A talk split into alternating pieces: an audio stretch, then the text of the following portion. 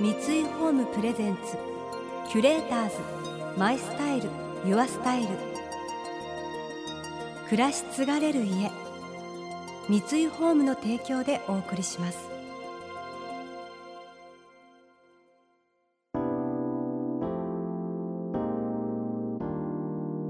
溢れる情報の中で確かな審美眼を持つキュレーターたちがランデブー。今日のキュレーターズは伊藤聖光です。星野概念です。想像力を刺激する異なる二人のケミストリー。三井ホームプレゼンツキュレーターズ。マイスタイルユアスタイル。ナビゲーターは田中れなです。今日のキュレーターズは作家クリエイターとして活字映像音楽舞台など多方面で活躍する伊藤聖光さんと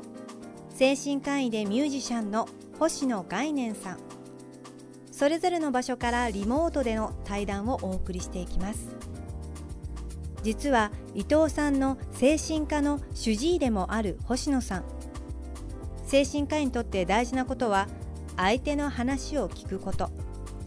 何も悩みを抱えている人だけではなく誰もが相手に耳を傾けることの大切さを教えてくれました。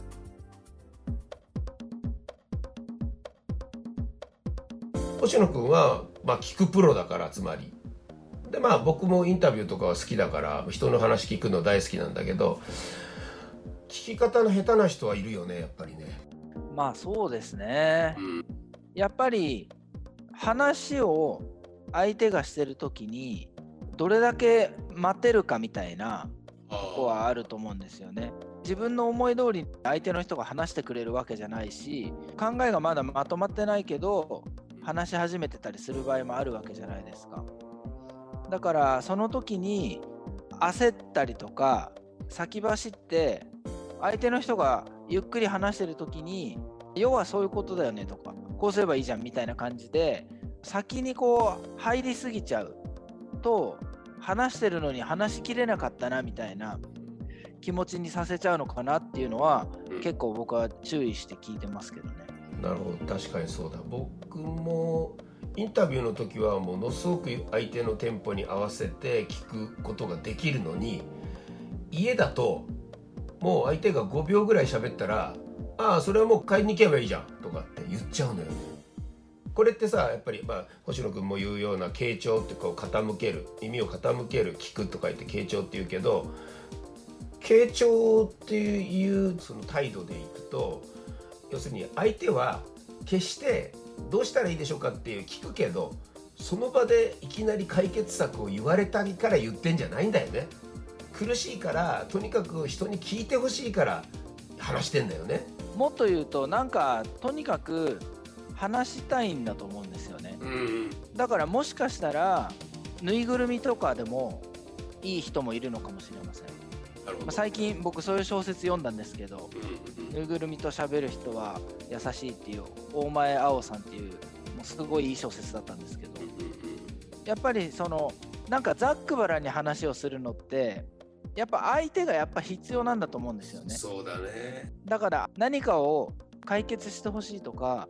何かを分かってほしいとかっていう前になんか話したいんじゃないかなっていうふうに思うんですよね。そこ重要だよね。あのさよく鳥をさ1羽で飼うとさピヨピヨ言えないからさ寂しくて早死にするとかさ言う時があるのよ。それってさ寂しくてじゃないのかもしんないね。つまり誰かと話してないと集団的な動物っていうのはもともといられないっていう。なんかそんな気がするんですよね。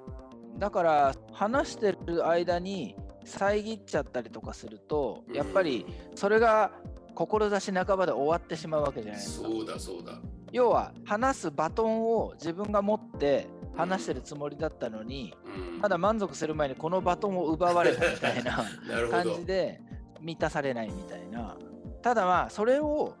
プライベートっていうかどんな時も常にそれを聞くことを心がけるのってそれはそれですごい疲れるじゃないですか。だってその人がバトンを持ってないもんね。そうですそうです、うんうん、はい、だから今は聞聞いてみようみたいな感じで、頭の中で切り替えたりすることもあります僕は。その仕事以外でも友達の相談とかでも、うん、今ちょっと例えば A 君はぐるぐるしてるけど、うん、でもとりあえずちょっと聞いてみようかなみたいな、うん、でもぐるぐるしながら何かが出てくる時ってあるんですよ待ってる、相手から。だからまず一つは話したいっていうことを受け入れてあげようっていうまず大事な心がけじゃないでそこに自分の時間を割くっていうこと自体が相手への敬意になるよっていうことじゃない。そうだと思います、ね、キュレーターズ。マイスタイル。ユアスタイル。田中れながナビゲートしています。東京 FM キュレーターズ。今日のキュレーターズは作家でクリエイターの伊藤聖光さんと精神科医でミュージシャンの星野概念さん。最後まで相手の話に耳を傾けること。心がけないとできていないことありますよね。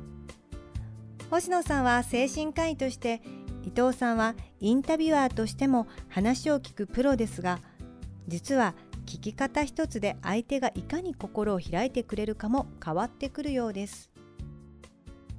もう一つは相手が話がこう詰まっちゃったり話が同じことをぐるぐる繰り返し始めたら逆に突っ込んであげると切れ目を入れてあげると途端にその人があの水が流れるようにうまくしゃべる時ってあんのよね。これ勘どころなのよこれは。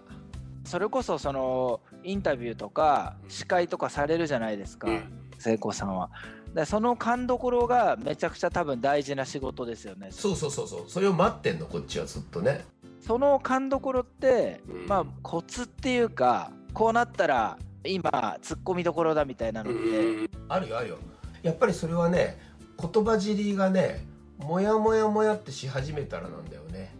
だってやっぱりさ言いたい時は「なんとかなんですよ」とか「なんとかなんだ」とか言ってるけど「なんとかうん」って自分も最後のセリフのケツが自分でも分かんなくなっちゃってる。そしたら「どっちなんだよ」って言ってあげると「いやいやいやダメなんですよ」ってなるわけ、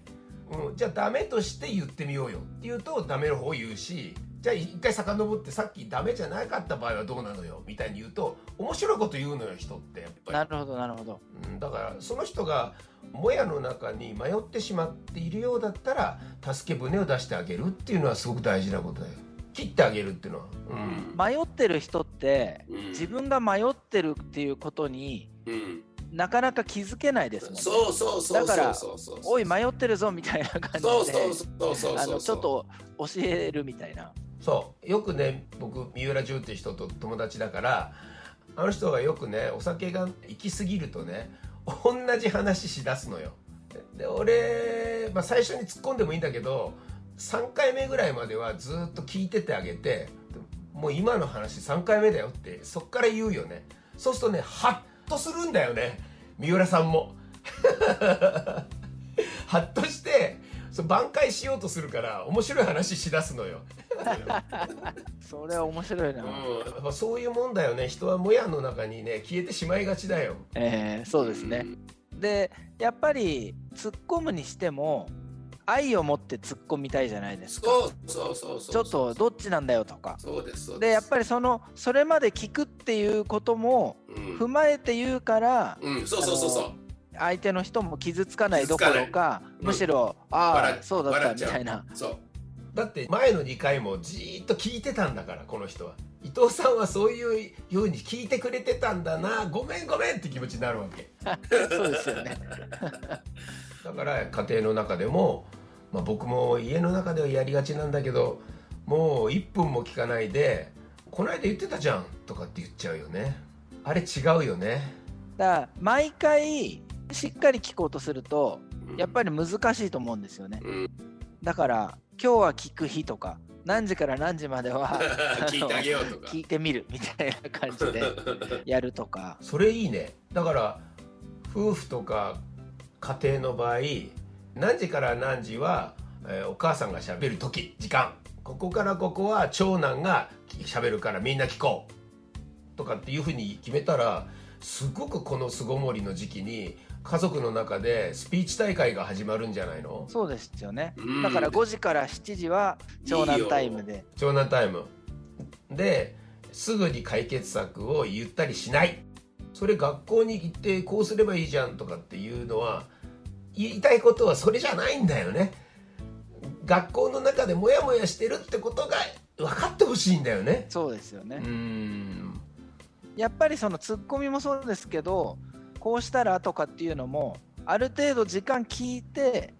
まあ、今まで聞いててちょっと思ったけどねみたいな感じでそうそうそうそうそうそう。言う方がやっぱり入りやすいというか、入るよねなぜならばきちんと自分を認めてくれてるということを動物的に分かるからだよね。聞いてくれたから。それはちょっとコツなんであのこれを聞いてる皆さんも今日から時間割を作ってほしいですね。そうですね。キュレーターズ。 My Style。Your Style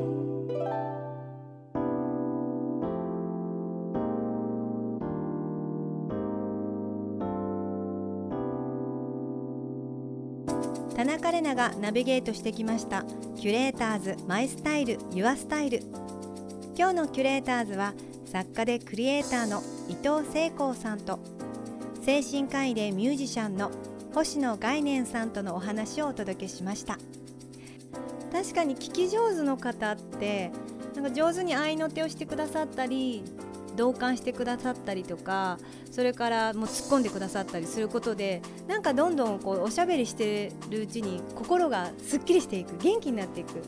明るくなっていく。でそういう方にすごい私も救われてるので自分も実践テクニック教えていただいたのでやってみたいと思います。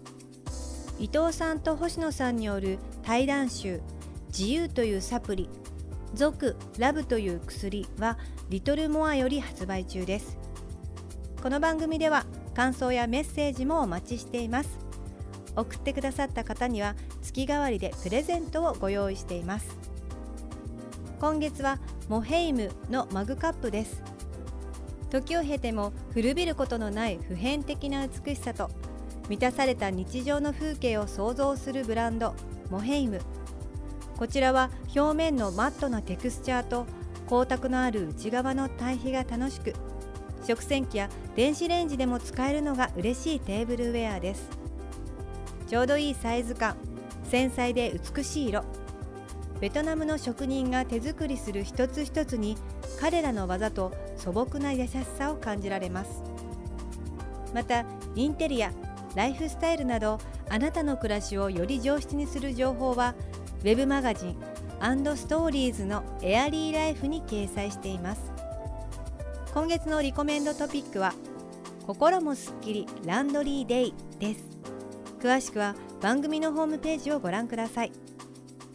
それでは素敵な週末をお過ごしください。田中れなでした。三井ホームプレゼンツキュレーターズマイスタイルユアスタイル。暮らし継がれる家。三井ホームの提供でお送りしました。